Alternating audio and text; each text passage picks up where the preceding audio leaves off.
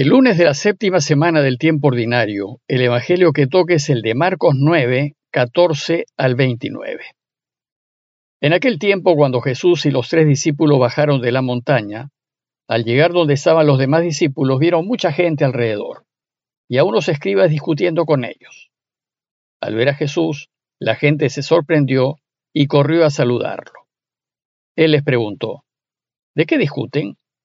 Uno le contestó, Maestro, te he traído a mi hijo, tiene un espíritu que no lo deja hablar, y cuando lo agarra lo tira al suelo, echa espumarajos, se rechina los dientes y se queda tieso.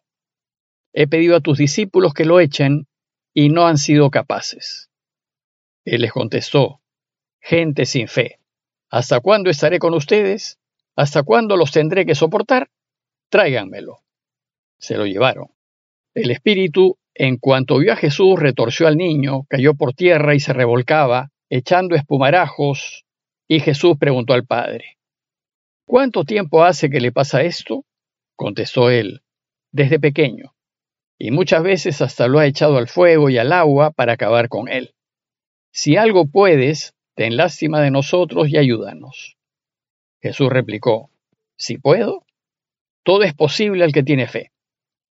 Entonces el padre del muchacho gritó, Tengo fe, pero dudo, ayúdame. Jesús al ver que acudía gente increpó al espíritu inmundo diciendo, Espíritu mudo y sordo, yo te lo mando, vete y no vuelvas a entrar en él. Gritando y sacudiéndolo violentamente, salió. El niño quedó como muerto, de modo que la multitud decía que estaba muerto. Pero Jesús lo levantó, cogiéndolo de la mano, y el niño se puso en pie. Al entrar en casa sus discípulos le preguntaron a solas, ¿por qué no pudimos echarlo nosotros? Él les respondió, esta especie solo puede salir con oración. Al llegar a donde se quedó el resto de los discípulos, Jesús y sus tres compañeros vieron un tumulto, mucha gente alrededor y a unos maestros de la ley discutiendo con ellos. Los nueve discípulos que se habían quedado a los pies del tabor estaban en una controversia con unos escribas.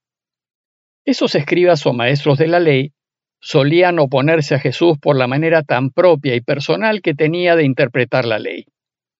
Y probablemente discutían acerca del poder que tenía para curar, y en consecuencia, del poder de sus seguidores para hacer lo mismo. Tal vez ahora buscaban descalificar a Jesús a causa de la ineficacia de sus discípulos.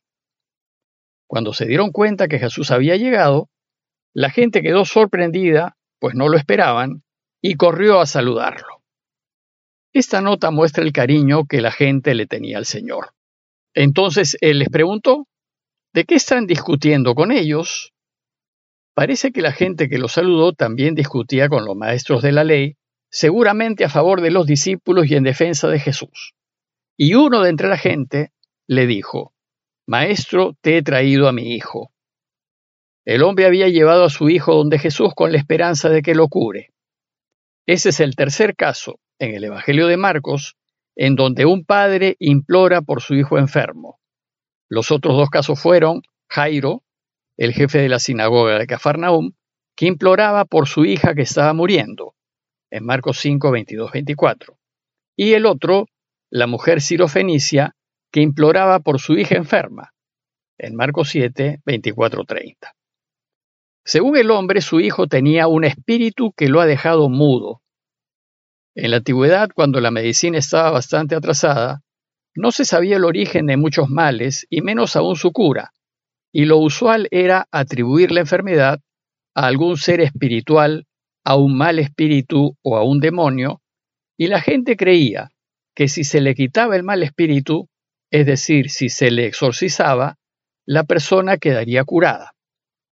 Según el padre, cada vez que el demonio se apodera de su hijo, lo tira por tierra, le sale espuma por la boca, le rechinan los dientes y se queda rígido. Lo que el padre aquí describe es una crisis de epilepsia que padece su hijo. Como saben, la epilepsia causa convulsiones repetitivas e impredecibles y la persona puede perder la conciencia. Presenciar un ataque epiléptico puede ser muy chocante y en consecuencia no es de extrañar que la enfermedad se atribuya a un demonio. ese caso, el mal espíritu le había causado un doble problema al niño, pues como veremos lo había dejado sordo mudo y además lo había hecho epiléptico. El hecho es que el niño estaba muy enfermo y su papá desea hondamente curarlo. Pero cuando llegó con su hijo, Jesús había subido al monte Tabor con Pedro, Santiago y Juan, y solo estaban los otros nueve apóstoles. Entonces le dijo, He pedido a tus discípulos que lo expulsen, pero no han podido. El padre se queja de que los discípulos han sido incapaces de exorcizar al niño. Y Jesús les contestó, generación incrédula. Jesús toma del libro del Deuteronomio esa forma de expresarse de su pueblo. Es lo mismo que dijo Moisés cuando antes de morir se dio cuenta que su pueblo no será capaz de guardar la alianza hecha con Dios y se vuelve a adorar otros dioses. Por ejemplo, en Deuteronomio 32:20 dice, es una generación torcida, hijos sin lealtad. Esta expresión la usará aquí Jesús al bajar del monte Tabor y comprobar la falta de fe de sus discípulos. Parece que Jesús esperase que todos los que lo seguimos hagamos milagros. Y los haremos, pero cuando asimilemos sus enseñanzas y vivamos como Él quiere. Y añade, ¿Hasta cuándo tendré que estar entre ustedes? ¿Hasta cuándo tendré que soportarlos? Entonces, a fin de complacer al hombre afligido y demostrarle lo que es posible si uno tiene fe, dice, tráiganmelo. Y le trajeron al niño. Y en cuanto el espíritu vio a Jesús, sacudió violentamente al muchacho que cayó por tierra y se revolcaba arrojando espuma por la boca. El niño en ese momento sufre una crisis epiléptica y cae por tierra. Ante el ataque del niño, Jesús reacciona como un médico y pregunta como un médico. ¿Cuánto tiempo hace que le sucede esto? El padre le respondió, desde pequeño. Inmediatamente después el padre pasa a describir lo que sucede cuando el niño tiene un ataque. Muchas veces lo ha tirado al fuego y al agua para acabar con él. Como los ataques vienen de improviso, si le da uno cerca al fuego, puede caer sobre el fuego y quemarse y si le da junto a un río o a un lago, puede caer al agua y ahogarse. La situación es pues crítica y el niño está en constante peligro de muerte. Ante ese panorama, el Padre suplica a Jesús, si puedes hacer algo, compadécete de nosotros y ayúdanos. El hombre muestra una cierta duda ante Jesús, si puedes, tal vez porque sus discípulos no pudieron ayudarlo. Y con esas dudas, Jesús no puede ayudarlo. Entonces el Señor busca reforzar la fe del Padre diciéndole, ¿qué es eso de si puedes? Todo es posible para el que tiene fe. Jesús puede curarlo, pero necesita que el Padre crea. No hay espacio para la duda. La fe es necesaria para que el milagro se realice, pues con fe todo se puede, hasta lo imposible. Parece que los discípulos no tuvieron la fe esperada, y por eso no pudieron ayudarlo. Entonces, asusado por Jesús, el padre del niño gritó al instante, Creo, pero ayúdame a tener más fe. El padre recupera su fe inicial, aquella que lo había movido a buscar a Jesús, y grita al instante que sí cree. Sin embargo, reconoce que su fe titubeó y pide ayuda a Jesús para tener más fe. Entonces Jesús, viendo que se aglomeraba la gente, se dispuso a curar al niño antes de que se junte más gente, pues siempre evitó el espectáculo, el ser visto y aplaudido. Y mandó salir al espíritu impuro. Espíritu mudo y sordo, te ordeno que salgas y no vuelvas a entrar en él. Según Jesús, este mal espíritu era mudo y sordo, lo que indica que además de epiléptico, el niño era también sordo mudo. Y lo que hace Jesús es curar al niño de todos sus males, curarlo completamente y para siempre, pues le dijo al mal espíritu, y no vuelvas a entrar en él. Y el espíritu salió dando gritos, sacudiendo violentamente al niño, que se quedó como muerto. El espíritu sordo y mudo, en su sordera, oyó la orden de Jesús, y en oposición a su mudez, salió dando gritos.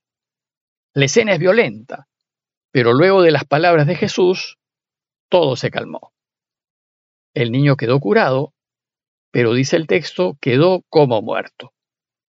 El obrar de Dios que supera todo lo que podemos imaginar deja como muertos a quienes son testigos de Él. Algo así pasó en su resurrección, pues Mateo, en 28.4, nos dice que los guardias, atemorizados ante el ángel del Señor, se pusieron a temblar y se quedaron como muertos. El hecho es que muchos creían que había muerto. Entonces Jesús, tomándolo de la mano, lo levantó y él se puso en pie. Es de notar que el verbo que usa Marcos para levantar al niño es el mismo que emplea al hablar de la resurrección de Jesús.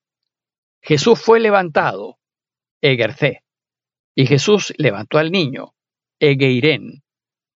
Y como el niño se encontraba en situación de muerte, él le devolvió la vida. Y tomar de la mano al curado parece que fue una práctica usual que tenía Jesús. Ya en casa los discípulos le preguntaron en privado, ¿y por qué nosotros no pudimos expulsarlo si hicimos como nos enseñaste? Ya antes Marcos nos había dicho que Jesús los envió de dos en dos, dándoles poder sobre los espíritus impuros, y ellos expulsaban muchos demonios, ungían con aceite a muchos enfermos y los sanaban. Entonces ellos podían hacerlo. Pero esta vez no funcionó y le preguntaron, ¿por qué esta vez no pudimos expulsarlo? Y él contestó, esta clase de demonios no puede ser expulsada sino con oración. El requisito esencial para exorcizar y para obrar todo tipo de milagros es una fe inquebrantable que se logra gracias a una vida de oración intensa y bien cuidada. Pues sin estar unidos al Padre en la oración, no podremos hacer nada. Pidámosle pues a Dios su gracia para que de tal manera estemos unidos a Él en la oración, que nuestra fe sea total y así podamos sanar al mundo de todas sus enfermedades. Parroquia de Fátima, Miraflores, Lima.